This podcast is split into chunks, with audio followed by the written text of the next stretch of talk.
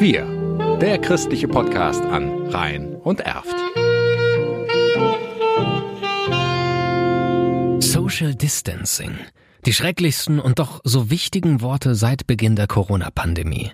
Soziale Distanz ist dabei aber nicht ganz korrekt. Corona zwingt uns dazu, aus Sicherheitsgründen den Körperkontakt zu meiden. Aber soziale Kontakte sind wichtiger als je zuvor. Und genau da kommen die Kontakthalter der Young Caritas und Yannick Sting aus Frechen ins Spiel. Er hat in der Corona-Zeit dafür gesorgt, dass Menschen sich nahe sein konnten, ohne im selben Raum zu sein.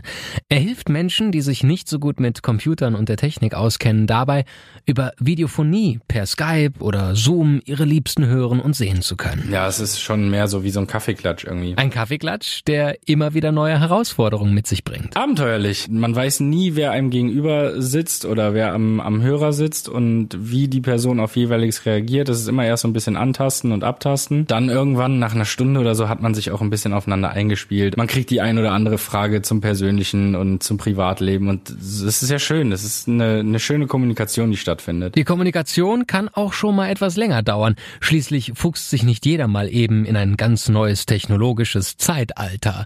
Aber hin und wieder wird Yannick auch überrascht. Oh ja, das war die Dame aus Hürth, die schon, ich glaube, 84 oder 85 Jahre alt war. Und aber für dieses Alter unglaublich fit mit PCs. Also das war wirklich witzig. Wir haben zwar trotzdem irgendwie zwei Stunden oder so gebraucht, aber es hat einfach Spaß gemacht, weil wir immer wieder, war ich erstaunt, woher sie wusste, wo sie jetzt dahin muss und so. Also das war schon immer wieder ganz witzig. Das ist auch die einzige, mit der ich tatsächlich noch hin und wieder Kontakt habe, die auch so mal fragt, und wie geht's denn, wie läuft die Ausbildung? Das ist ganz, ganz süß eigentlich. Nicht nur die 84-jährige Überfliegerin darf sich gerne immer wieder bei Yannick melden.